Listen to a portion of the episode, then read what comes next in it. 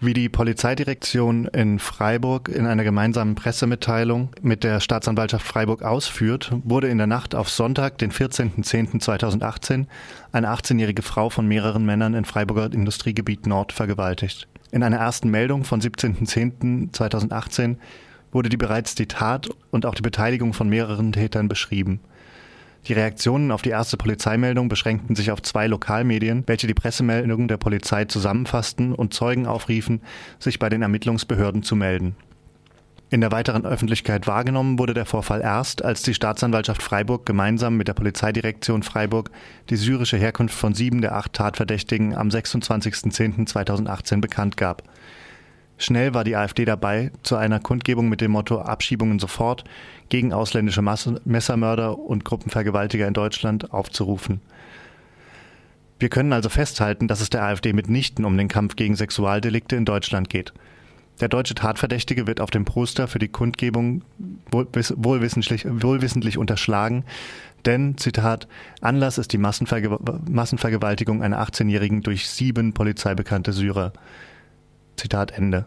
Gekämpft wird also nicht gegen Vergewaltiger, sondern gegen Ausländer. Gegen diese Instrumentalisierung dieser abscheulichen Straftat durch eine rassistische Partei wendet sich der Altstadtrat Sebastian Müller mit seiner Kundgebung gegen sexuelle Gewalt und für ein friedliches Miteinander. Seit er diesen Aufruf veröffentlichte, ist er in sozialen Medien einem Shitstorm ausgesetzt, der sich gewaschen hat. Auf Twitter markierte er den Account unserer aktuellen Redaktion, sodass wir einen Teil des Shitstorms live miterleben konnten. Die Empörten wünschen Sebastian Müller bzw. dass seine Familienmitglieder vergewaltigt werden und beleidigen ihn fortlaufend. Einige drohen sogar, die Sache mit den Ausländern selbst in die Hand zu nehmen und beenden den Tweet mit einem toten Kopf. Ein wiederkehrender Vorwurf in den sozialen Medien ist außerdem, dass Sebastian Müller die politische Instrumentalisierung der Straftat selbst betreibe, indem er zu einer Kundgebung gegen eben diese aufruft.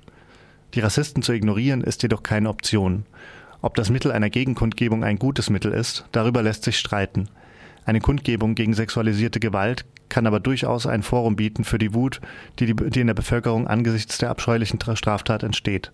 Hier können sich Menschen versammeln, um gegen Vergewaltigung zu demonstrieren, ohne sich gleich mit den Rassistinnen der AfD einzulassen. Der Umgang mit der weltweit erstarkenden rechtskonservativen Strömung ist für die Gesellschaft eine große Herausforderung. Die politischen Gegner lächerlich machen, das zeigt die USA sehr deutlich, ist keine zielführende Strategie. Immer nur dagegen sein führt zu einer weiteren Polarisierung der Gesellschaft und irgendwann zu brasilianischen Verhältnissen, sprich Morde an politischen Gegnerinnen, Polizeischutz für Journalistinnen und offene Drohungen gegen indigene, schwarze NGO-Mitarbeiterinnen, LGBTI und so weiter. Die Frage, die wir uns stellen müssen, ist, wie schaffen wir es, die Ziele vor lauter Problemen nicht aus den Augen zu verlieren? Wie schaffen wir es, auf dieser Erde friedlich zusammenzuleben und die Menschenrechte von allen zu garantieren? Ich bin davon überzeugt, dass durch Abschiebungen und nationalstaatliche Abschottung keinen einzigen Schritt auf dem Weg zu diesem Ziel vorankommen. Das war ein Kommentar aus unserer Redaktion von Fabi. Ähm, ergänzt hat er auch noch, dass auch die antifaschistische Linke und die anarchistische Gruppe zu einer Gegenkundgebung aufrufen, deren Start um 18 Uhr am Bertholdsbrunnen sein wird.